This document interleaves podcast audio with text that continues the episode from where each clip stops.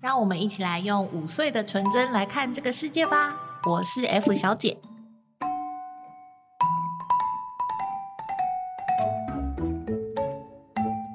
设计师就是要把世界变得有趣。我是 D 李。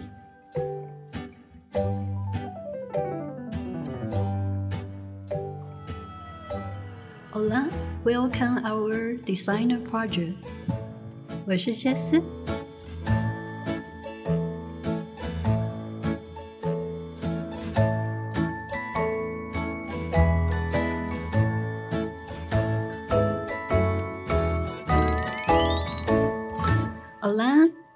好，我是谢思，今天要来讲我们设计师专题的第一集。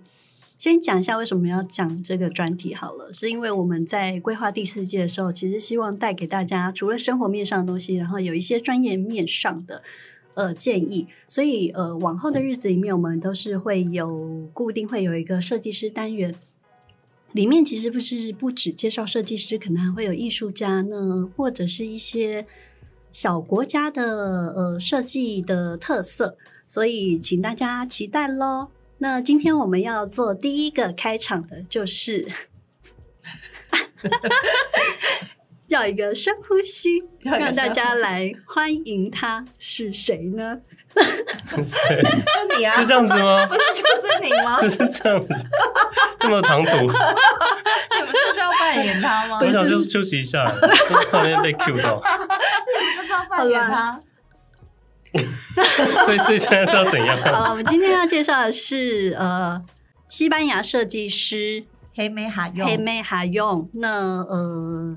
就是这又是一个就是西班牙的设计天才哦。其实我们在实物设计师那一集里面的时候，我们就提到说，西班牙是不是盛产天才？然后大家如果对另外两个天才，就是厨师以及实物设计师有兴趣的话，可以回头去听那一集。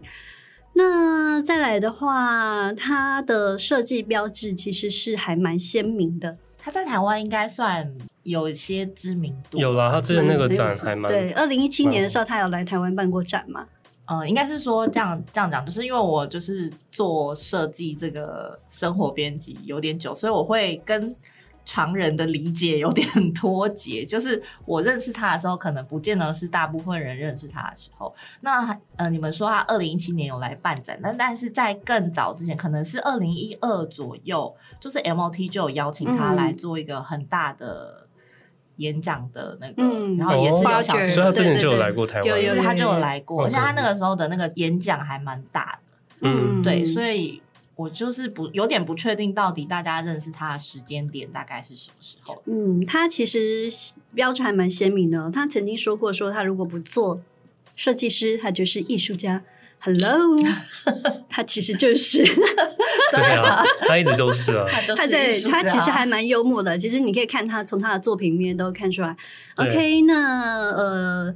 创意不只是工作，而是一种生活态度，这就是他的一个呃创作的理念。那今天就来让我们聊聊这位天才设计师吧。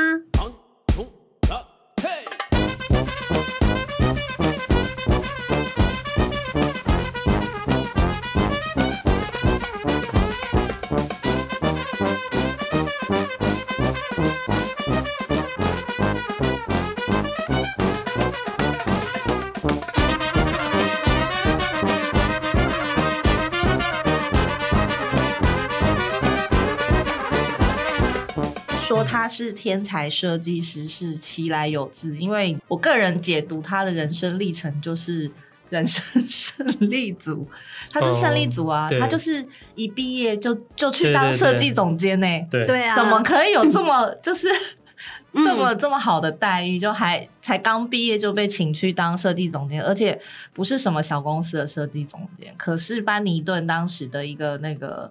呃，研究一些设计艺术跟媒体雕塑展览，就是都包含在里面的一个创意中心的设计总监。嗯嗯，对。那那个设那个那个机构，他们就是出了我们稍微设计人应该都会知道的那个 Color 杂志。嗯，就是是那个机构所出的、嗯、出版的。对，所以你就知道说，哎、欸，其实那个机构所出版的东西都是有蛮高的标准。然后。竟然请了他去当设计总监。但那时候其实才大学才刚毕业而已，然后就已经获得就是大集团的青睐。其实大家都觉得说，天哪，他就是嗯被大集团所青睐，那他应该就是会继续的继续下去。他那边工作了大概一几年的时间，就是也发挥的还蛮不错的，嗯、大家也都知道他。那呃，先说一下为什么今天会聊这个设计师。对，因为其实我们原来设的第一个设定的设计师并不是他。然后因为我最近呢，就是有一点苦闷，嗯、然后就有一天就是忽然想到说，哦，我很想讲他，因为我觉得他的设计来讲的话，其实是非常非常的具有童心，然后很鲜艳，而且很开朗的一个设计师。嗯感觉起来就是会为生活带来很多的创意，所以这是为什么今天会想要第一个设计师，就是讲到他的原因这样子。嗯、那或许说大家有些听众对这个名字会感到有点陌生，就是呃，但是其实如果你看到看过他的作品的话，你大概就会知道说他是谁。那呃，如果说比如说像是一些知名的作品，他也跟很多品牌合作嘛，比如说像是有 Campus 啊，或者是 Lara，就是去年的春夏呃的涂鸦系街头系列，就是也有找他，然后是可口可乐，哦，嗯、可口可乐也有，有有有，哦、就是其实蛮多大平台都有找他跨界合作，太好命，对，他其实是很早就被发掘的一个呃，算是设计师艺术家这样子。嗯、那如果你真的没有。看过他的作品也没有关系，因为就是在我们台湾天后张惠妹里面，就是 MV 里面，哎，那要怎么念？好大哦，好大的流来，哼，真是三个台语不稳重的人。在 这首 MV 中里面，就是有出现他的经典的呃单语，就是 BD，就是 Barcelona Design 里面的那个 Showtime 的单语。就是如果说你对他没有印象的话，可以就是透过这些作品去来构筑他对他的个人印象。嗯，那么想问一下，你们就是认识他是从什么时候开始？那对他第一印象大概是什么？好，我的部分我其实跟你刚刚讲的一样，就是其实我对他这个人名不太熟悉，但是我对他的作品很熟悉。可是什么时候会对？这个作品或这个设计师很有兴趣，是我之前上一份的工作，就是在杂志社的时候，每边不是会拿到很多素材嘛，图片，但是你就会发现，诶，他的设计作品就是跟人家不一样的风格，然后你就会很想要把他的版面放得很大，因为整个十件作品里面，你绝对不会错过他的设计，就像你刚刚说的，他的东西会让人家觉得很童趣，很让人家觉得很开心，然后很多品牌想要找他合作。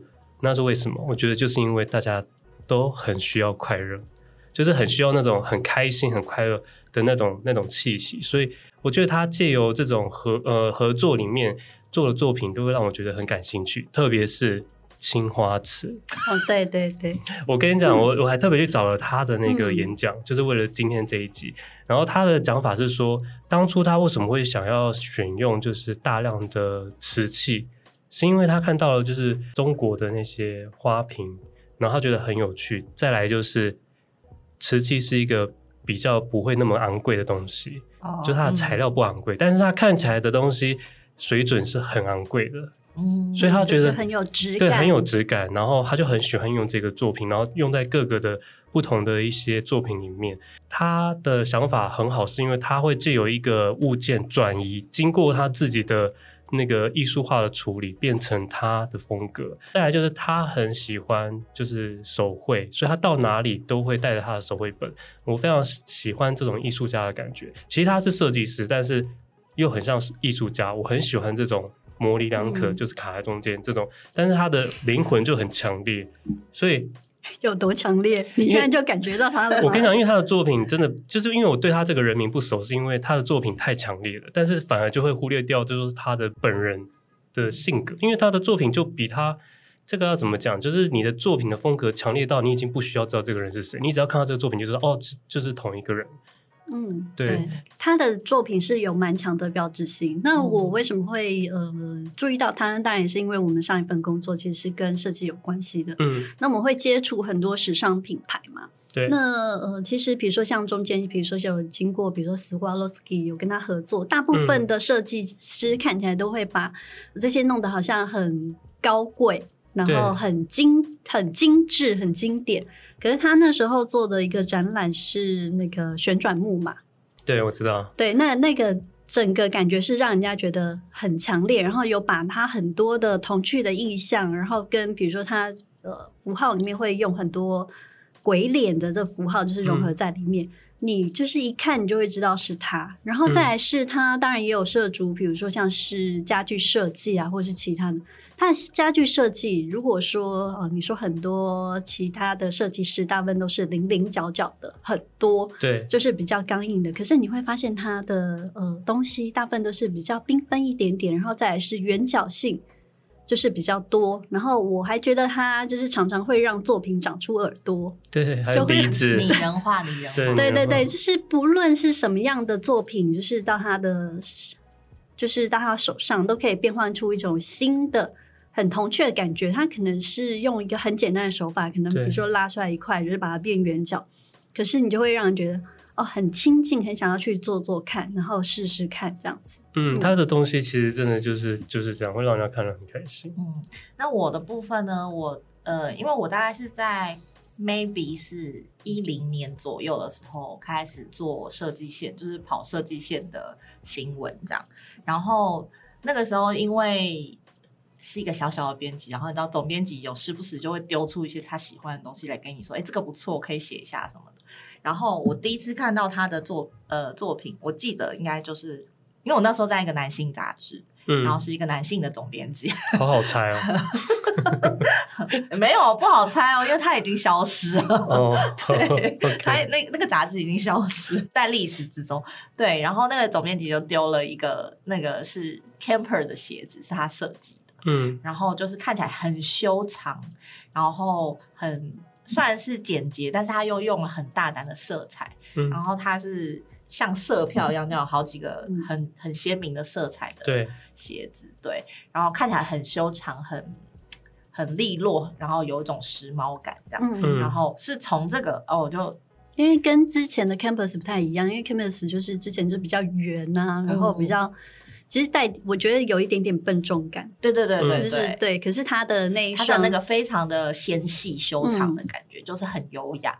然后，可是他又用了很大胆的颜色，然后他那个大胆颜色就是饱和色，比如说是饱和黄，然后饱和的那个桃红色，这样就是是一般人在那个时候会有点难想象说穿那么饱和，尤其是男生，因为他是男鞋，嗯，就是穿那么饱和的颜色的鞋子走在路上。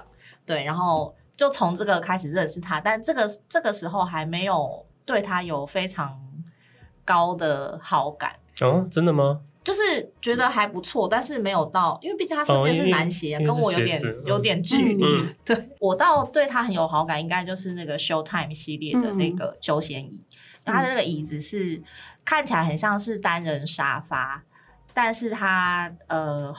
沙发的椅背往上长了一个棚子，看起来很像，嗯、很像那个婴儿婴婴儿推婴儿推车的那个棚子，那个棚，对，它长得，然后它的那个棚子又特别高，就是它会高出人的头很多，就你坐进去之后，那个棚子棚子的那个顶部跟你的头其实是有一个很大的距离，对，嗯、对，所以它那个就变成它看起来是一个很很硕大的椅子，就是比起一般的。单人沙发而言，因为它那个长得很高嘛。哎，可是这个其实也是他第一件家家具作品啊。对，这个是他第一件有量产的家具作品。他也就是他成立工作室之后，然后比较量产的作品。然后它的材质是塑胶，对，它是用塑料做的，因为它的那个里面的那个结构是用塑料灌成的。所以他他当时好像有说他的这个模具，因为他要灌那个模具，他要做模具才能把东西塑料灌进去。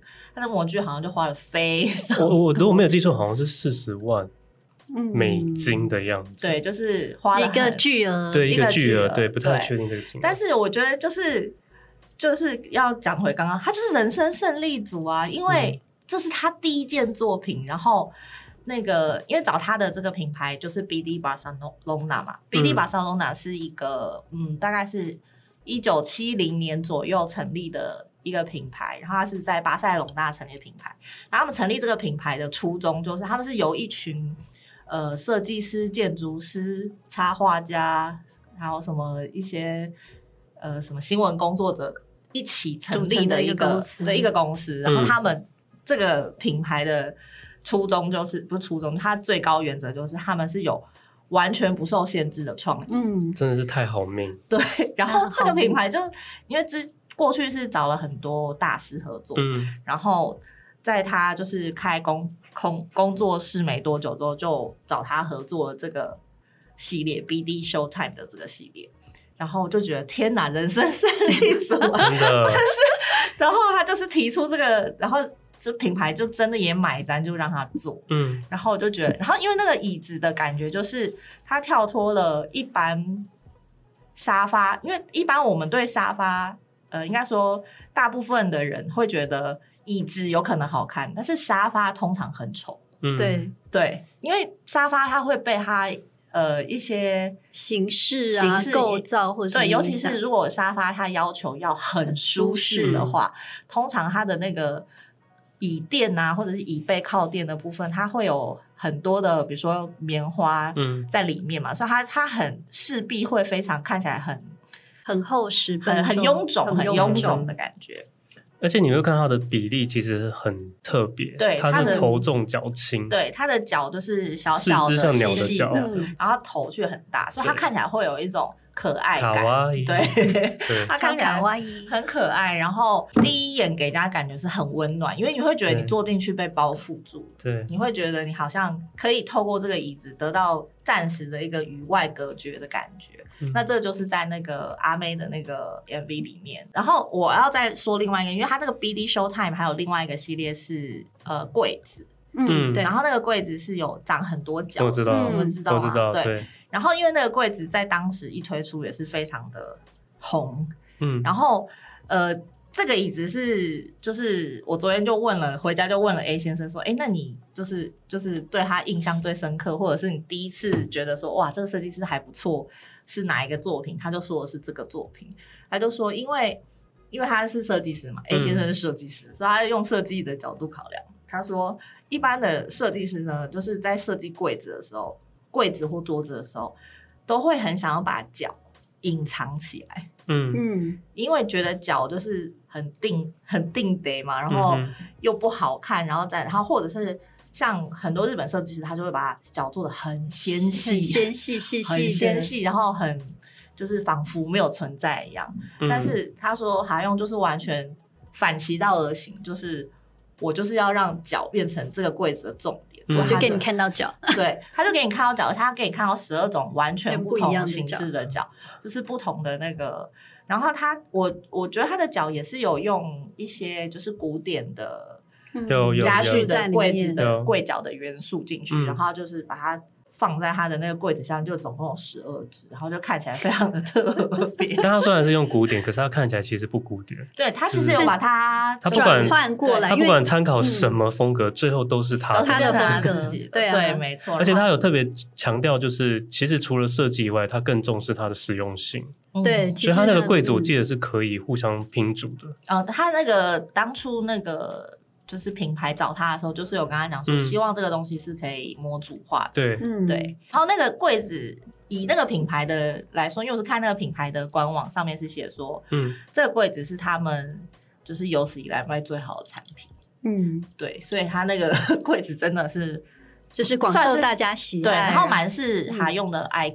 Icon 的产品，嗯，但我对那个柜子还好。它是一种，我知道你喜欢，当然是青花瓷系列，然后有那个。不过它第一个那个椅子我很喜欢，嗯，因为我觉得它那那个柜子比较不是以，我觉得比较不是以造型来说服人，它比较是它背后的意涵。对，因为我会想说，如果我的家放了它这一组。家具进去，我其实我整个家的风格会因为这个柜子需要全部都配合它的风格，因为它太强烈了。我觉得你可以那个试试看，因为或许不需要哦。对啊，因为你现在只是包袱太重了。没有，但我对它的那那个设计的外形是比较还好啊，嗯，对吧？但是我有我觉得是它真的是很突破当时的一些框架。嗯，对，对啊，我们刚才有提到说它就是一个人生胜利组嘛，然后这个它推出的。呃，BD 系列 Barcelona 这个 Showtime 系列的椅子，其实让他一出道就获得了很多大奖，比如像是那时候当时 Wallpaper 就让他入围了，就是最具影响力的新设计师，嗯，然后还有像是入围 Elle Decor 的 International Award 的奖，就是其实他真的是一出道就获得大家的青睐，然后开始就是纷纷的那个合作就就涌来涌现了。那其实他的在他的呃设计的灵感里面，刚才 Dilly 也有提到，就是他其实就是手绘为主嘛。对对。那接下来，因为他青少年的时候好像就是接受到很多滑板嘛，然后跟涂鸦就是有涂鸦街头文化，嗯、因为他就是喜欢就是像这种次文化。那他读的在巴黎又是读的就是艺术大学，那其实他在里面就是会接受到很多有关于呃次文化啊、艺术啊这些感觉。其实他的身份。我觉得说他设计师，我反而会觉得艺术的成分更多一点，因为他的底蕴里面其实就是一个艺术，就是为艺术存在的一个嗯设计者。其实这是最好的啊，因为谁说设计一定就是要很商业？他也可以带入很多艺术化的东西，但只要是厂商可以接受，如果可以都遇到他这样子。大家都可以当艺术家，不是每个人都要做那种无聊。因为他有说，他比如说好像是去欧洲还是哪里，就是参加一个一个活动，他发现大家都是穿着黑黑的，嗯，从头到尾都一身黑，他就觉得很 boring。嗯，对，他就是想要做一些改变，不想要跟大家一样。嗯，对啊。对啊，那其实他其实真的是红了很久。其实最近虽然他没有这么的大红大热，但是他也是被各大时尚品牌就是争相邀请合作的嘛。比如说像今年有那个 Cartier 的，就是珠宝展，就是也找他来合作，就是来设计空间。嗯、然后斯华洛世奇刚刚有提到过的，然后或者是。呃，甚至是爱马仕啊，这些品牌其实都有找他一起合作，就是嗯，那为什么就是各大品牌就是对他就是特别的感兴趣哦？其实跟他的创作的灵感呢本身来讲，就是都有很大的关系。那呃，其实我们接下来要透过一个小小的，就是 Q&A 访问，就是来了解一下他这个人的设计理念。对，那呃，我们要请到那个。角色扮演，角色扮演，然后就 cosplay。Hi，Hello，很用。这太奇怪了吧？这太奇怪了吧？你的害羞。Hi。大家有发现吗？就是海用就在这里，他们就是吃了翻译蒟蒻，然后为大家来演绎一场，快速的来了解一下他就是本人的一些创作理念。哎，海用，我们刚才就是有听到说，其实你在创作的时候，其实大概就是呃画笔啊，跟你的绘图本其实是不离身的。没有错。你刚从国外回来吗？可是他是西班牙人，应该欧啦。那呃，就是在你创作时候，其实是比如说像是铅笔啊或绘图本，是你就是不可或缺的一部分。到底为什么呢？创作的时候呢，我会先找吸引我的主题，然后围绕这个灵感发散，然后我会开始没完没了的画草图，寻找对我来说很新鲜跟令人兴奋的那些符号跟方向。你的兴奋为什么要讲的那么兴奋啊？对啊，你总是可以将那些就是很手绘的那些草图，别人看起来很非常 amazing、不可思议的图片，就是换成就是很实体化。那这到底你可以定义怎样？如何定义你的就是创作的风格呢？呃，定义这个风格可以说像是个性化，或者是很自由、活泼，或者是很多很亮丽的色彩，并带有一丝幽默感。这应该是我给他最好的定义。嗯，对，没错，你很幽默。那还有你说，如何在生活中可以发现你的呃灵感哦，并并就是去实现它，然后融入你的一些工作中？就是边做边学吧，像是我前进最好的一种方式。我喜欢冒险，还有旅行，探索新的语言。对游戏的需求是我个性的一部分，也是不可或缺的。那对我来说，从所有的事情中获得乐趣是非常重要的一件事情。其实从嗯你的之前的报道里面哦，都可以看出来，其实你对旅行啊这些渴求其实都还蛮重的，因为你最常就是在旅行中的飞机啊。就是火车啊，或是咖啡店里面，就是让你获就是创作的地方。那呃，你也说过，就是说你喜欢透过旅行，然后就是跟不同的人接触，然后汲取不同的文化，然后来影响。可是这些好像生活跟工作好像就是融合在一起了。那你会怎么样去平衡你的生活跟工作呢？哦哦哦，我不会平衡它，我不会试着去平衡，因为它都是一体的。不过当我和我的小孩相处的时候，我会尽力把所有的时间投入在他们的身上。如果你不是设计师，你会是艺术家。没错，我就是我就是看到这句话的时候，很想跟他讲。呃，以上是我们就是跟。还用的一个小小的访问，那其实他从他的呃设计的工作里面，其实就可以知道他其实是包含很多去喜欢去观察生活啊，或者是很享受生活的一个一个人。因为从他的生活的呃，不论何时何处何地，那他都可以把它变成他手里的一个灵感。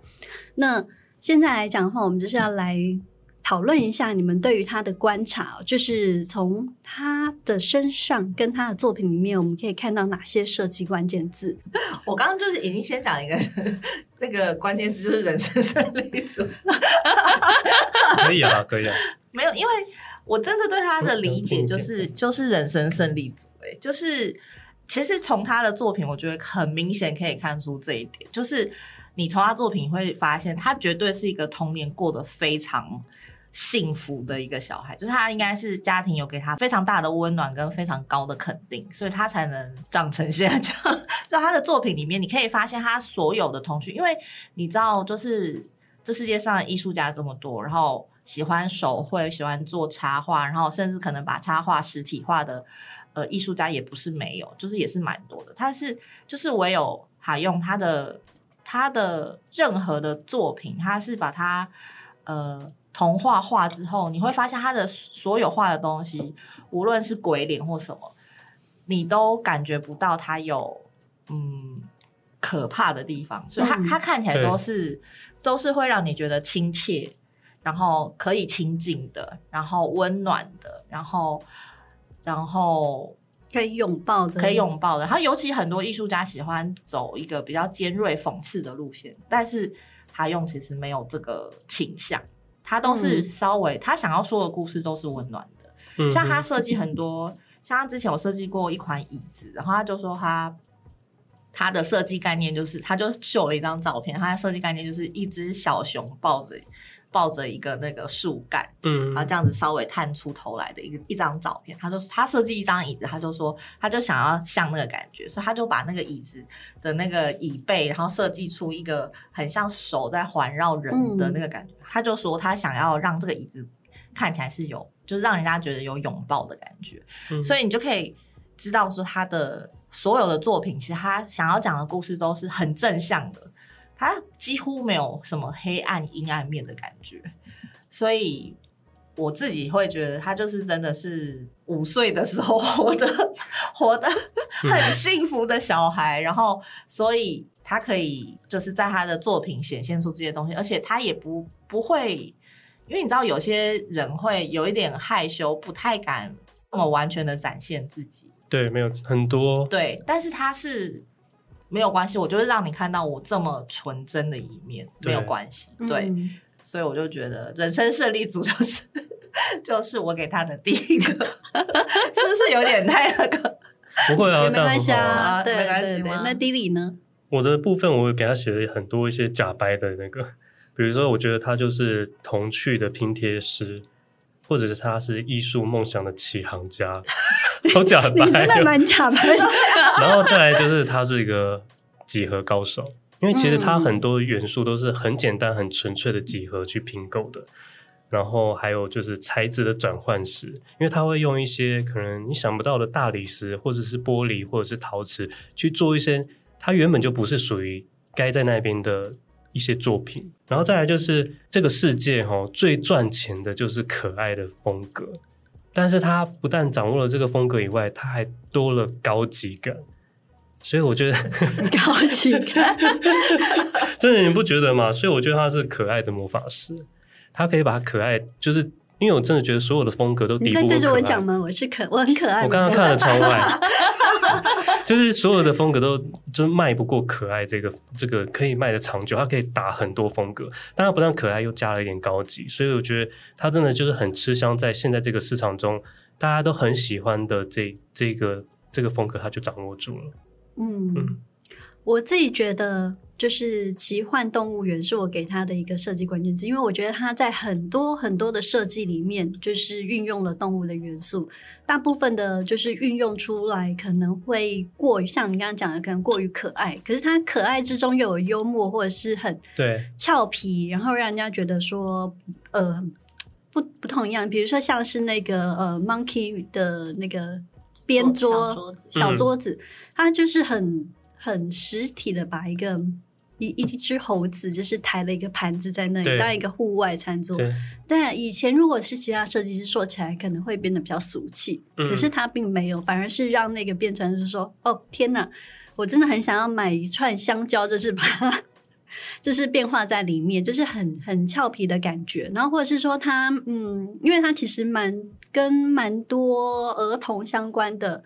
一些就是游戏场，其实有找他设计嘛，嗯、比如像是美国亚特兰大，或者是说像是首尔的现代汽车的呃，那叫百货里面都有关于儿童的游戏场里面，他其实用了很多很适合。对大量的就是动物的雕塑，或者是一些呃动物形体变成的一些游戏场，然后让呃孩子在里面玩嘛，可是它的配色对。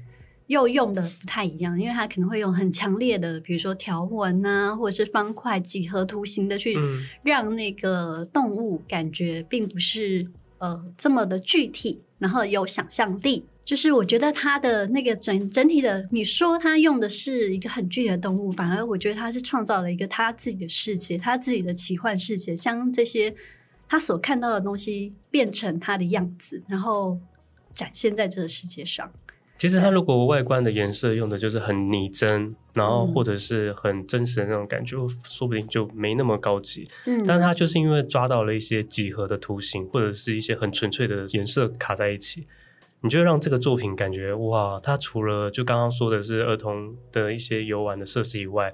其实它真的就是一个很好看的作品，对啊，那或者是说它很有名的一个设计嘛，就是绿公鸡，它其实就是、嗯、我超喜欢这个。对，那个呃，摇摇椅它本来是一个小的东西，它就是突然有一天突发奇想，想说哦，就是要把它放大，然后他幻想着他自己骑在上面，嗯，它就变成一个很可爱、让人家印象深刻的这个作品。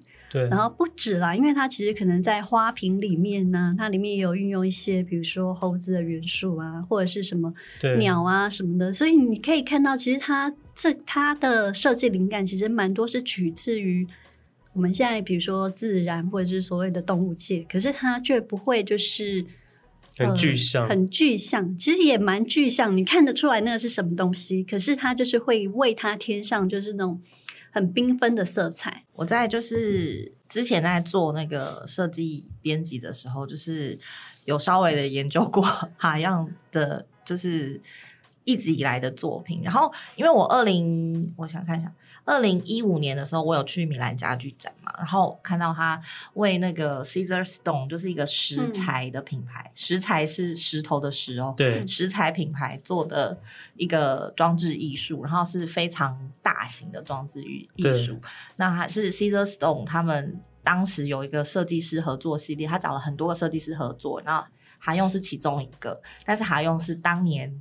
在那个展里面最受到瞩目的，因为他真的把它做的就是，嗯、呃，如果要要要要讲的话，就是可以讲说他用就是打卡热点，对 对，可是他不管做什么，他都是打卡热点、啊、他做什么都是打卡热点，就是很吸睛，然后打卡热讨喜包，这就是他的他他给人的感觉。然后他他当时做的那个呢，因为 Caesarstone 是食材嘛，那食材它就是那个品牌，就是它。里面有很多不同的食材，然后他就想到他用这个食材来做呃食材的镶嵌，因为你知道食材虽然有很多不同的花纹颜色，但是要把它们拼在一起的时候，你除了你你必须要有非常高工艺程度的技术，你才能把它镶嵌在一起。他就是用他的那个他画的那个什么鬼脸啊什么，他把它画出来，然后就是一小块的镶嵌进去，然后用那个石头来做填色，嗯的概念。嗯、然后它除了石材之外，它还用彩呃彩色玻璃。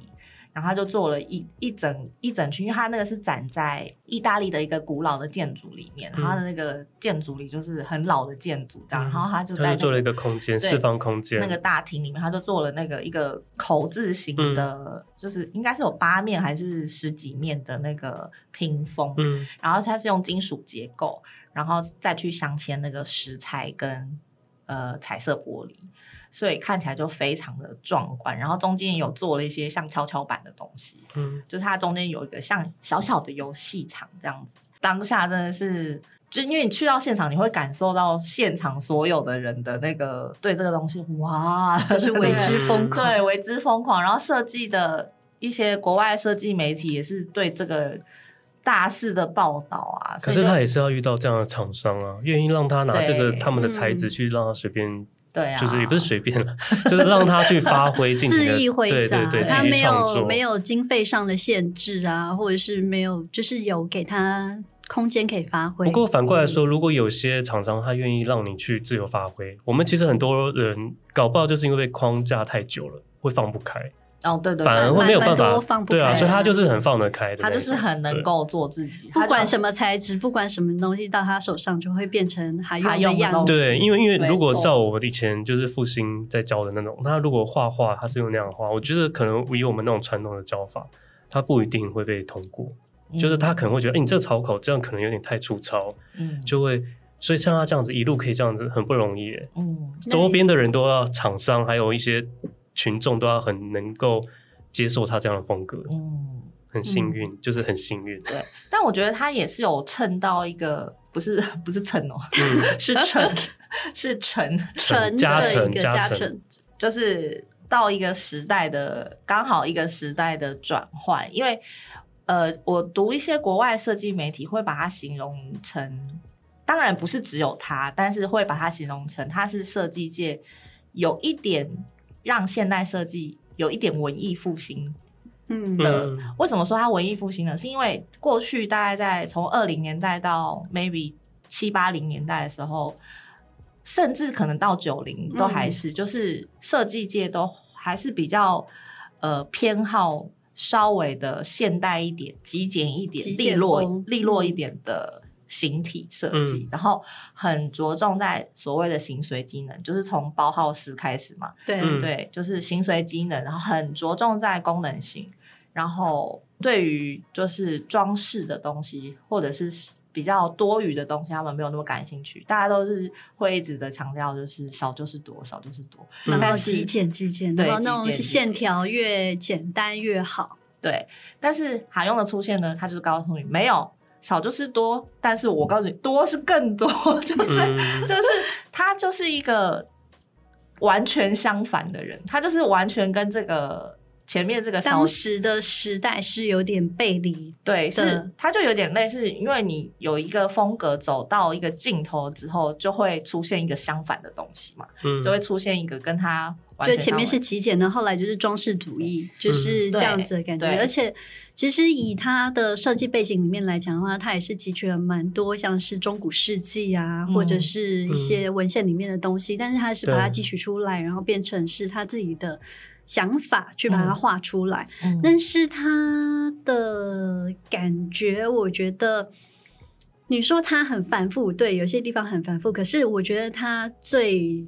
厉害的是，它反而也可以用很简单的线条，比如说我们刚刚讲的那些椅子或者什么，它其实是一个、嗯、呃，也是很简单的线条去构筑出他想要的东西。嗯，对，它也是有这种很呃，稍微再简单一点，对，稍微再简单一点，纯粹，一些些的。欸、可是这样，可是这样子聊起来，好像发现它很多的灵感来源，真的都是一些古代的一些物件。呃，应该说。嗯他，我觉得他很像是，因为你知道，设计师分成不能说分两派，但是以大众来说分成两派。嗯、一种设计师是会很思考所谓的本质是什么，嗯，但是哈用不是这种，哈用是一直向外采集所有的灵感，他是他是不会没有那么一直去问，去这张椅子到底是什么？对对，去去钻牛角尖，想那个最最最最最核心的问题，但是他会从外面找很多的灵感，嗯、然后把这些灵感化成他的东西。那他的灵感就像刚刚讲的，有自然啊，有动物啊，然后有、嗯、有比如说以前中古世纪历历、历史的东西啊，他有讲过说他最喜欢。他的灵感来源，他最喜欢翻的东西叫做百科全书。对，就是他最喜欢看的都是百科全书，因为他觉得任何一页对他来说都是灵感，都是惊奇。对，对，然后，但是他能够把任何他看到的东西都当做是灵感，这件事就本身也不是那么容易，因为你知道，像我们就是看到东西就只是觉得、嗯、哦，就是日常啊，对啊，但他可以把它化作他。设计的灵感来源这件事就是本身也不容易，嗯、那他就是采集，然后把它炒成一盘菜。嗯、但我觉得他很厉害的地方在于，他虽然很多呃装饰性的东西，然后比如说他是插画，然后去画把平面的东西转成三 D 的，嗯，但是它的比例永远都拿捏的很好，它不会让你觉得很繁复，很看起来很阿杂。嗯，然后或者是他不会失去掉他原本想要传达的那个那个氛围，嗯、对，因为有些人就是他想要做这个看起来很复杂，然后很很很缤纷，然后很好看起来很像要说很多故事的东西，但是呢，会最后会沦为一个就是印象，但是没有没有那个氛围。但是我觉得就像你讲的啊，因为他。其实他是一个很擅长营造氛围的一个设计师。嗯、他的物件或物品，他其实不只是单是那个物品，他是要给你的是一整体的氛围。他要给你温暖就温暖，他要给你呃幽默，他你就会一一站在那个物品旁边，你就会不自觉笑出来。嗯、所以我觉得他的氛围的渲染力其实是很强的，就是。嗯呃，有很多设计师其实是达不到这个效果的，因为呃，像之前包豪斯，你不可能就是在那些作品感觉，你就会感觉到对它是极简，好像很厉害，功能性很强，嗯、可是你不会感受到那个整体的氛散发出来的氛围，所以我觉得这是很用很厉害的地方。可能也是因为他都会把作品加入一点拟人化的概念，嗯，所以你会觉得他好像有一个故事，或者是他是不是有一个什么。有一个什么剧情在走，会想要去了解，这、嗯、不知不觉就在作品前面就想了很多你自己赋予他的一个故事。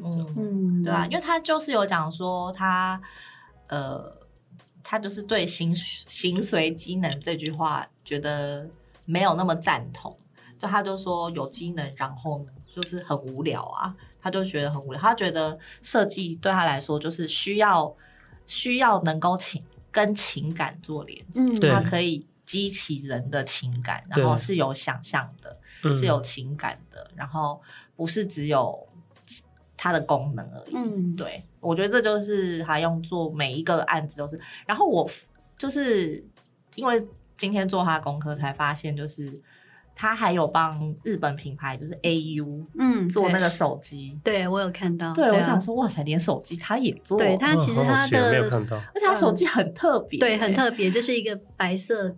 对，白色的，然后有还是有有角的，对，还是什么？没有，它就是它也外外面也是圆弧状的，嗯、但是它的它的就是如果以 iPhone 来讲啊，就是 iPhone 刘海的部分呢，上面刘海的部分，它做了两个圆圈，对，然后一个圆圈呢里面就放了真真货真价实的一个镜头吗？时钟啊，哦，这么特别，对对对，它就放了一个。就是小表在里面，就是就那个时间是用那个钟显示给你，所以它这个旁边还有两个旋钮是可以旋转那个时钟转转对，那那蛮有趣的。它的东西还蛮有趣的。对，然后这边还有另外一个洞，它是镂空的洞。嗯，那我是没有去查说它这个洞是为了什么，但我猜想它加那个扣环，对，可能可以加扣环或什么。然后因为它就是两个洞嘛，它对称，然后。然后下面是他的那个页面，然后他的那个手机，他就自己揶揄了一下，他就说他的手机外面他有，我是不知道他用什么材质啊，他就说他有用那个保护的层，嗯、他就说像 iPhone，大家都买 iPhone 啊，很很 fancy，然后很漂亮，然后看起来很高级的一个手机，但是你要帮那个 iPhone 带保险套。对，他说我的不用，哦、我的自己就有保险，自带自带保险套。对，他说我自己就有保险套。对，对，我觉得他还有一个作品是他有设计一一只表。你有看到吗？嗯、就是那个呃，就是三个，就是一样的。对对对对，我觉得他的表就是以往大家看到那个表，其实都是比较优雅居中。可是他就是也是一样利利用他的那个嗯呃鬼脸符号这三个在那里排在那里，他的表戴起来就是感觉就是很粗鄙。对啊，不管他做什么都是会很简单的设计，在他手上就会变成他的样子。哎、欸，其实其实你们不会好奇他家长怎么样吗？因为我这样想，他家应该是就很很好奇，会想要去看一下他家到底是不是全部都自己设计的。没有，他家说不定是全白。你说，其实他家是无印良品那种感觉，结果在外在外面做了这么多缤纷的，回到家变成一把一杯白开水，这样对吗？不一定哦，因为我看他的设计公司工作室啊，但是白色，嗯、然后那种白色的窗帘，然后阳光这样打进来那种。比较带点绿意的感觉，对，所以我觉得他的家不知道哎，下次我们来查查看他家长什么样子。应该我觉得 L Deco 应该有，嗯，有介绍，应该有，可能有，应该可能有访过的，对啊。我刚刚说他那个，他那个那个像是嗯，可能是调味料的瓷器组，那一组我就一直很想要，可是那时候来台湾的时候好像有展，但是实在好像是太贵了。它瓷器都很贵，你在想什么？而且你刚刚还说，你刚刚还说瓷器是一个呃，没有没有，它它的材料的取得，它购买那个材料是便宜的，但是它会把它做成感觉很高贵，但是价格也是很高贵哦。我会说，我那时候很想要那一组，那一组真的很好看哎。那我还以为他要取得就是比较呃便宜一点的材质，是因为想要把它就是 popular 大众化一点。不是不是，他的意思只是说，因为他呃。这个材质便宜，它可以比较容易去做对变换做实验，对，对，就是比如说它把它做出来没有那么伤本，对，没有。但但它其实它这个原本参考的是中国的古建嘛，就是那一些那些花瓶，嗯，其实它也是有被影响，因为你会发现它的风格其实是、嗯、虽然是很纯粹，但是是很强烈的。可是它在这个青花瓷呃，就在那个那个调味料组上面，它的颜色反而是比较清雅。它没有像它以往的那种很强烈的蓝色，或是钴蓝用到最重，它没有，嗯、所以我觉得它还是多多少少有有被有照着它原本的灵感去走。嗯，但是它在这一组上面里面，它我记得他有说，他还是会取用就是。那一个呃，它的原件的青花瓷本身的蓝跟白去呈现，嗯、但是它就是利用就是几何的图案，然后去把它的特性彰显出来。对，它的本质上可能还可能还是青花瓷。对，它很多，我跟你讲，它很多的灵感，因为我去看他的演讲，他的灵感跟他最后的成品，你会完全不知道他的灵感是从哪边挖取的，其实完全完全是两样东西。比如说，他还有拿那个竖琴去转换成椅子。嗯，哦，你就觉得哦，天哪，这个这个转换也太太转换了吧？你真不知道他到底是从哪个点就想到说要去 拿竖琴啊？还有那个一张椅子是从凤梨来的 哦，对对对对对，没错。然后我想说，哎，这凤梨这有了，它有那个保留它的网格跟它的整个圆圆体椭圆体是来自凤梨。但是如果你跟我讲说，就是这张椅子是凤梨，我可能会想说。你有事吗？没错，但是他的作品都还是真的，就是无论他是为比如说巴卡拉，或者是他是为像那些瓷器品牌啊，嗯，就他为不同瓷器品牌。做的东西，然后最后那些东西都可以全部收在一起，看起来就是同 同一家人。对，因为他的风格真的不管他，他虽然还是有为那个品牌的就是精神，他有汲取到，比如说他为那个意大利品牌设计的沙发，嗯、你看可以看出来他的精髓，或是整体上来讲还是走那个品牌的精神。嗯，可是他做出来之后，你就会知道说，这个设计师就是他，他可以运用一些就是。呃他原来的元素，然后延伸出来变成他的样子，嗯，这就是真的，就是还用真的很厉害，没错，不管做什么都是他自己。对，我想到我有看到他讲说他呃设计那个科比一系列，你们知道吗？嗯，可以看到，因为他有设计一个系列叫做科比一系列，科比是一个建筑师嘛，很有名的，你你们应该知道，对，然后他。他说，他当初是先接到科比一基金会之类的，嗯、就是因为科比一应该已经过世了，嗯、所以过世之后，基金会打来的电话就说他科比一的妈妈的家里就是那个。呃，古宅 就有一棵树，然后那棵树原本是长在……哦，我知道，我有看到这个介绍。对对对，然后原本是长在就是跟房子结构有稍微，然后但因为那树后来就是已经要枯死了，然后他们决定把那树砍掉，然后他就可能觉得这有某一种历史意义，所以就打电话给他，就说：“那这个树你要不要拿来做什么？”然后，但我觉得他很有趣的是，在他说。他拿到这个材质的时候，他在想说他要拿这个树来做什么。然后他的出发点竟然是他在想说，谁会怀念这棵树，谁会想念这棵树。嗯、于是他就做了鸟跟荡秋千。嗯，对，就是他就做了鸟跟荡秋千，因为他觉得这个树应该是。鸟会很想念它，然后或者是在上，呃，因为下面荡秋千的，还荡秋千的小孩会，那我就觉得哇，这个。但我那时候看的时候，我想这这个如果是一出电影，我会觉得哈，这个结局怎么是这样？是什么意思？怎么转成一？我看不懂。没有没有，可见所以你就是不是他的思维，对，对啊，对啊。然后我就觉得哇塞，真的是神人生胜利组没想得到，我会变成一棵干燥树。马上丢掉。然后他后来就是也有拿那个做了一系列的桌上，嗯，那个叫什么？就是 tray，那个是盘子吗？对对对，就是拿来摆放一些，比如说水果或者是一些就是那个对对的，就算盘篮篮之类的，不知道中文是什么。对，它就一系列，然后很多个圆形，然后有长得有点像那种下午茶盘，就是有两层或三层。嗯哼。对，然后他是用那个木头做的，嗯，然后他就说，因为科比一是形随机能派的、嗯、的的先驱嘛，然后所以他就说，他还是想要做一些真正有机能性的东西，所以他就做了那个。还是他真的有机能吗？还是他用那个盘子来打脸科比意？你说，哎呦，天哪！你说有机能的东西，老实说，他在就是讲说他想要也是赋予这个东西机能，然后我心里就想说。这看起来，因为它有一些那个盘子上面，因为它要把故意把那个盘角做的突出那个盘身，嗯，对，所以它的那个盘子不是平整的。它就是一个外星来的，然后我就想说，这样真的有 真的有实用吗？它很多，因为它有强调说，它的设计除了就是童趣趣味之外，真的就是还有实用性。嗯、但有很多东西我都不知道它的实用性在哪里。其实这真的需要去了解一下这个实用性高吗？那就是比如它有一些那个花瓶。对，组合性的，然后看起来好像有鬼脸动物什么的。我真的很喜欢它的花瓶系列，因为它帮那个 BD 巴塞隆纳跟 Bossa，Bossa 也是一个西班牙的一个瓷器品牌，然后跟呃有一个叫雅致，嗯，就是 Yadro 这个品牌，就他们都有做瓷器，然后他帮他们设计的，就是。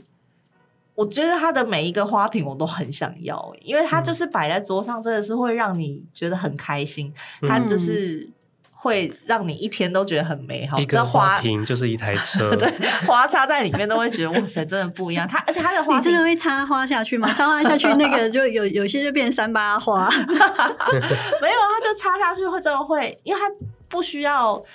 因为它的花瓶都小小，然后那个口也小小，它、嗯、就可能只只插个两三支就满了的那种。嗯、然后所以实用性很高就是装饰性啊。嗯、OK，那就是装饰主义啊。然后给给你一点点实用性，我们不止装饰哦，我有实用，真的可以插花。没，只是你插的方式不对，不可以那个插太满，但插很满也 OK，因为可能变爆炸头。对，对，他瓷器我真的也蛮想要。对啊，因为他所有的作品里面，我最想要的就是他的那些花器。嗯嗯嗯，对，反而家具系列我都还好，因为他有一个，呃，应该是我猜想，应该也是三四年前，他就是跟那个 Magis 设计了那个 Magis 是另外一个家具、嗯、一个品牌，嗯、然后他设计了那个，哎，你们有去西班牙吗？没有哎、欸。哦，你们没有去？这个他是他，对啊，他现在在炫耀吗？对啊，这是什么意思啊？我要反过来问他说：“ 哎，你有去丹麦吗？” 我以为你没有去啊，没有，还没，还没，还没。好好，等你带我们。没有吗？就是等他带我们都不知道他你知道西西班牙就是最有名的就是高地嘛，你知道大家去西班牙一定会去看就是高地。那高地除了圣家堂之外，还有另外一个很有名的建筑叫米拉之家。对，那它的那个椅子就是用米拉之家的那个线条门口。的线条哦。做出来的，就是看起来非常的雕塑感。嗯，对，但是但是 Magis 是一个塑料。为主的家具品牌，它是用那个塑料做成那个看起来很像泥土雕塑感的椅子的单椅，哦、然后他还他们还特地为了这个单椅，呃，就是研发研研究怎么样让它像泥土的质地，是不是新的塑料吗？没有，呃，是它研发出了一个新的专利，就是它让那个塑料，因为塑料通常我们摸起来都是。没有什么质感，嗯，然后或者是它的舒适程度没有很高，嗯，但他他们因为我没有摸到食品，嗯哼，他是说他们发明了一个专利叫做 Silky Touch，就是丝滑触感，哦、嗯，就是让它摸起来很像滑滑的有滑嫩的感觉，对，我觉得它那个高地就是真的很装饰主义，对啊，那个真的是蛮装饰主义，对，就是。所以大家就会说他什么高地达利的接班人啊，对啊，什么的。嗯，但不太喜欢这种称呼。对，我也不太喜欢这种称号。他就是他，高地就是高地，永远没有什么接班人。对啊，什么就是拿很多艺术家去，那也真的就只是他的一个称号而已。对对，大家就是媒体就是爱下这种标。对，你要如何的去接近这个设计师？大概我觉得你就是要看他的作品。那台北其实，在呃时代寓所这饭店里面，那大大厅里面就摆着他的一个雕塑品，叫做 Hope Bird，就是希望嘛。那就是其实一个大。大金鸟，对，一只大金鸟，你有看到 他本人吗？我有，那时候去住我就有看到。可是我其实那时候有在想，哎、欸，他是不是他的作品？可是我有点怀疑，嗯、因为就是很童趣，但是又不确定是不是他的东西。对对对，那就是有点像是饭店希望就是给这个旅客，你可以来这边就是第二个家，嗯、就比较温暖的，然后迎接客人的那种感觉。嗯、对啊，那如果我自己啦，我自己如果说想要看或者是亲近海雍的作品的话。我其实自己蛮想要去韩国首尔的那个，我也喜欢。然后我也是，我也是，我最想要，我也很想要去那个，但是 MOCA 这个的那个那个展览馆，因为它其实有分三个部分嘛，对，就是一个是雕塑花园，它其实里面有很多奇幻感的动物，然后它呃的天花板，因为其实它是想要让人家亲近自然，所以它的天花板其实是有点像是可以引光入室，然后有雕塑品，然后加上植物，就是融合，就是。动物感就是很蛮蛮奇幻的那种感觉，嗯，然后另外还有一块是呃图书馆，但是因为它的主题就很明确，它其实是就是摆放大概两千本就是跟自然有关的一些书籍，然后再来就是我刚刚有说的就是儿童的游戏场，就是它整个的感觉就是在那个百货商场里面就会觉得说，嗯，特别的不一样，就是很有艺术感，很想让人家进去就是。游玩这样子，嗯，对啊。我那时候看到，我是觉得它就是会让人觉得那个空间很想要走进去看看。嗯，但是，但是我我又怕它会变成，不是因为因为因为现现在有应该有应该是说现在这个时代哦，也越来越多的展览都是有点这样的形式，就是会先做一个就是巨型的公仔，然后在现场供你拍照。我觉得它好像会有一点点不小心的变成现在的一个这样子。很被大家滥用的一个趋势，所以我很怕那个韩国那个就是原本很好，可是现在再去看，可能你会觉得，哎，是不是已经变沦为就是现在的那种展览的那种模式？哦，我会有这样的担心，就是去就是大型的公仔，大型的公仔，然后每个都拟人化，因为这样的东西已经开始被有点滥用了。但是我觉得它的优点是，我觉得它是有一个整体情境的氛围。嗯，对，即即便它就是感觉好像很现在这个形式很多人使用。可是它还是有它的奇幻感存在，你就是莫名的走进去，你可能就会被它的整个展品跟展览所吸引。嗯，然后再来是，我觉得它跟现在一般比较世俗的不太一样，是我觉得它整体的氛围，就是整体的概念很好，很强烈啦。嗯，对，因为它就是，当然，我觉得他其实真的很关心，比如说跟小朋友童年的这一块东西，所以它整体。你可以看得出来，他想要给大家什么样的氛围？嗯，对，就每个人走进去都变成十岁，因为心中都有一个这样还没长大的小孩，对，就是都被被勾引出来。然后结果我们每个人都摆 pose 在那边拍照。对，但但但我只能说，市场的胃口会被养大。所以也只有他能够突破他自己。嗯，就是他如果这样的这样的风格之后这样慢慢延续，会有怎么样的变化？我也是蛮期待。也是，然后我自己还蛮想要做的是，因为我觉得他是一个家具设计师，然后对我来讲，我没有真的就是做使用过他的家具，因为我觉得只要你有做过或用过，其实你会更了解这个设计师。那我们要，我真的买不起了。那我们要怎么去接近他？我觉得当然就是去住饭店，就是使用到他的那个设计，那是最。哦最快速的，那现在就是呃，今年在曼谷的那个 Standard，就是在曼谷的那个曼哈顿大楼里面的顶楼，就是有采用它的设计，嗯，对，然后感觉其实还蛮现代摩登的，然后我自己就是还蛮想要去住住看那间饭店。你说他饭店里面的东西是用他的，还是那饭店的外观是？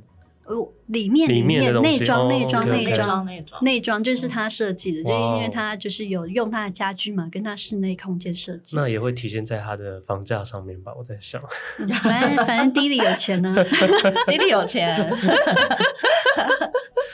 如果允许的话，你们会想要？收藏他哪一件作品，或者是做什么事情？我自己就是就喜欢那个绿公鸡啊。然后因为他上次来台湾展的时候，我就是冲着他去看的。嗯，然后我就看到他本尊了，就觉得哦，那你有骑上去吗？他哎，他禁止他不行吧？他马上他马上就被抓去关了。你不是十岁是三岁啊？那个我真的蛮喜欢的，因为我以前就很喜欢，因为因为可能就是属鸡。所以我很喜欢公鸡，就是对对对，就是鸡相关的那些设计，他有收集很多，而且其实鸡它的造型是很中东方的，所以我就看到他用西方的那个概念来做。牛不东方吗？啊，牛不龙不东方吗？龙东方啊，可是因为鸡有一种，我就是鸡可能刚好是生肖是属于鸡嘛，所以我就会特别关注这一个这个亚东方吗？鸭嘛？你现在要把全部的动物讲一次 吗？我们要花一小时来把全部的讲。好奇你怎么分类的？因为你很多国画里面都会出现鸡鸭。牛也有啊，有都这些都有，好，OK，这些都有。但是我就是特别喜欢鸡，然后你是不是喜欢那个鸡的鸡冠？就是它有个造型，其实是很很精致，你会觉得很精致。它长得很像，就是它戴帽子就精致，它不戴帽子母鸡你就不 爱。母鸡先让你编，然后你就会觉得它用它那个思维去做那个造型，其实它的上面的造型就很像是很多不同的波浪去叠上去，它把它变得有点几何，但是又不是那么的。呃，简洁，可是整个的色彩就是绿色的，嗯，完全跟那个鸡的那个色彩一点关系都没有。然后我就非常喜欢它的造型，那那时候去特特别就去看这个作品，看了以后就觉得哦，还是蛮喜欢的。嗯、如果有能力，我还真想要把它买带一个回家。那你会骑在上面吗？你说带回家不会啊，因为就是把它当做艺术品来做。它应该它应该没有哦。你说它原本就有一个功能性在的，但对对是摇摇椅，摇摇椅啊。如果他让你这上面 crazy 以下的东西，就是哦，OK，有点晕了，我可以下来了吗？这样子，然后一边咬还一边叫。我们这里，我让你睡。但我自己真的很喜欢他那个那个作品啊，所以我会蛮喜欢的。OK OK，对。他突然放不知道怎么回应你们这些三岁的小孩。但因为它的材质是不是塑胶？它应该是塑胶。我感觉是说，其实我是觉得。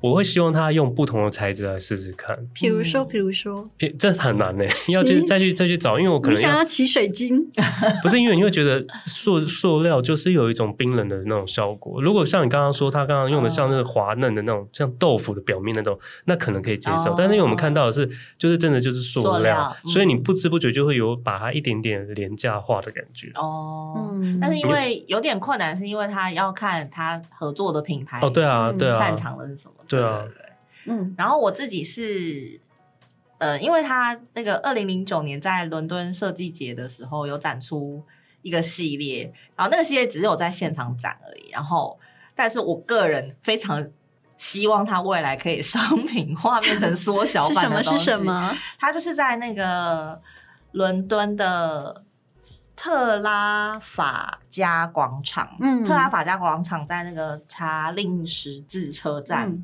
嗯旁边的那个大广场，它那个广场就是伦敦的一个很很很指标性的广场，就是大家会在那里跨年啊、过圣诞节啊什么之类的。然后他在那个广场展出了，他是伦敦设计周联系他，然后请他来那边做一个装置艺术。然后他那个装置艺术，他在讲这件事情的时候，我也觉得蛮有趣的。他就说，特拉法加广场呢，为什么叫做特拉法加？是因为那个英国跟西班牙在海上的那个战争，对，因此而而命名那个广场的名字，嗯、是纪念那个战争，因为那个战争英国打赢了。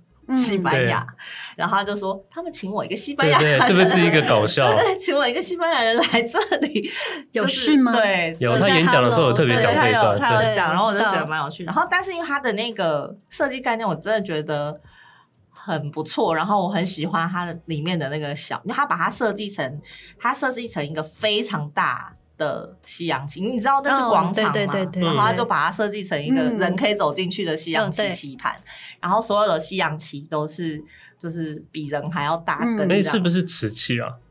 它那个那个那个材质，我看起来类似瓷器，我觉得不太可能是瓷器，因为它要做成那么大的状态，我觉得是瓷器很。困难呢、欸，嗯。哦，但好像他好像是跟瓷器品牌合作，没错，他、嗯、是跟两个瓷很有名的瓷器品牌，比萨扎跟 Bossa 好像，嗯哼，然后他就是因为他为什么要做这个，就是因为那个广场就是当初是因为海海战而、嗯、而取名嘛，嗯、所以他就想要把。做成一个就是策略的游戏，就感觉两边有互相策略的竞争，嗯、然后就做了一个西洋棋，而且他说西洋棋里面就是有国王、有女王，然后有主教，就是这些这些角色就是非常的英国，嗯、因为就是以欧洲来说，还有还有留有这个文化的国家，嗯，少之又少嘛，嗯、对，还有留有皇室的国家，然后蛮多的欧洲。就是如果一些渐渐没有，对对对对，然后但是英国是很指标性的，就是皇室是因为伊丽莎白女王太太好了，对，所以他就是用这个来做，然后他的那个西洋旗的那个上面，呃，每一根旗子它都做成像伦敦呃市区里面的所有的那个建筑的样子，比如说它有尖塔、有圆顶啊。然后跟他的那个彩绘的东西，就是他自己手绘的，对，他的涂鸦全部都是来自英国的历史，嗯，对，他是从历史里面去翻出所有的元素，然后画在那上面，嗯、我就觉得哇，而且他的那个整个系列看起来真的是，就像你说的，既童趣又高级，对啊，真的是是，而且它的结构虽然是这样，可是它外观又很涂鸦，所以有一种冲突感。对，然后那个东西如果缩小，真的很想要带组回家哎。对啊，这是很好的英国纪念品。对，哎，如果真的缩小版，我真的会觉得卖翻了。对啊，是不是很想买？但我想应该是贵翻，应该是两栋房子，应该是贵翻，好可怕。应该对，对啊。但是因为你刚刚讲到那个就是拍照打卡这件事，我其实我觉得，因为当初我去米兰的时候，我就觉得哇塞，他们的那个设计的。这个这个宴设计盛宴真的是全民在参与，然后真的是所有人都会去看那个所有米兰设计周对设计展里面的所有的像这些装置艺术，他们都会去亲身体验。嗯，那我觉得现在我们自己感觉在台台湾，好像这类型的展览有一种打卡化，好像大家去打卡完就就觉得看过了，就看过，然后或者是廉价化的感觉。嗯，但是我觉得这是一个。收腰的文化，现在拍张照腰就收进来了。不是这个这个文化所这个地区所造成的吗？呃，我觉得它是一个日常化的过程。它就是先大家因为以前没有这样过，所以因为这些这事情太太太少发生了，嗯，于是我们很常会想要去打卡或什么炫耀。但是如果当他它行之有年，或者行之有二三十年之后，这件事变成在我们日常很很日常的时候，对这件事就不会这么这么就是被彰显出来，对对对，因为它就是日常生活的一部分嘛。啊、那就可能是换一个角度上来讲，就是我们现在的街道或日常，就是缺少了艺术或设计这个元素，嗯、所以让你会觉得说，哎，现就是这些东西如果。像这这些设计品，如果来的时候办展，它就是一个特别的东西，所以你会想要去特别标注它。对，嗯、而且我觉得它就是必须要一直这样子被大众看见，然后久而久之就会有越来越多人愿意去了解这些事情。那现在还没有，你觉得大家是去打卡完就算了的，是因为大家还没有把它纳为生活的一部分？嗯，OK。好，今天我们的设计师单元就到这里要结束了。嗯，那如果说大家想要对海用还有进一步了解的话，我推荐大家可以看一下海用 Studio 的就是官网，它里面其实有分了它的 Design Art 跟室内空间，就是很完整的设计品相都在里面。但是呢，我个人是觉得它那个近几年没有什么在更新，所以这就是有点呃，可能是。赚够了。二零二零年之前的东西是还蛮完整的，然后如果是比较近期的东西的话，可以追踪一下他的呃海用的 IG，, IG 对对对，就是就是可以更看得到，就是他最近在做什么事情这样子。嗯，嗯，OK，今天就到这里结束喽，拜拜，拜拜。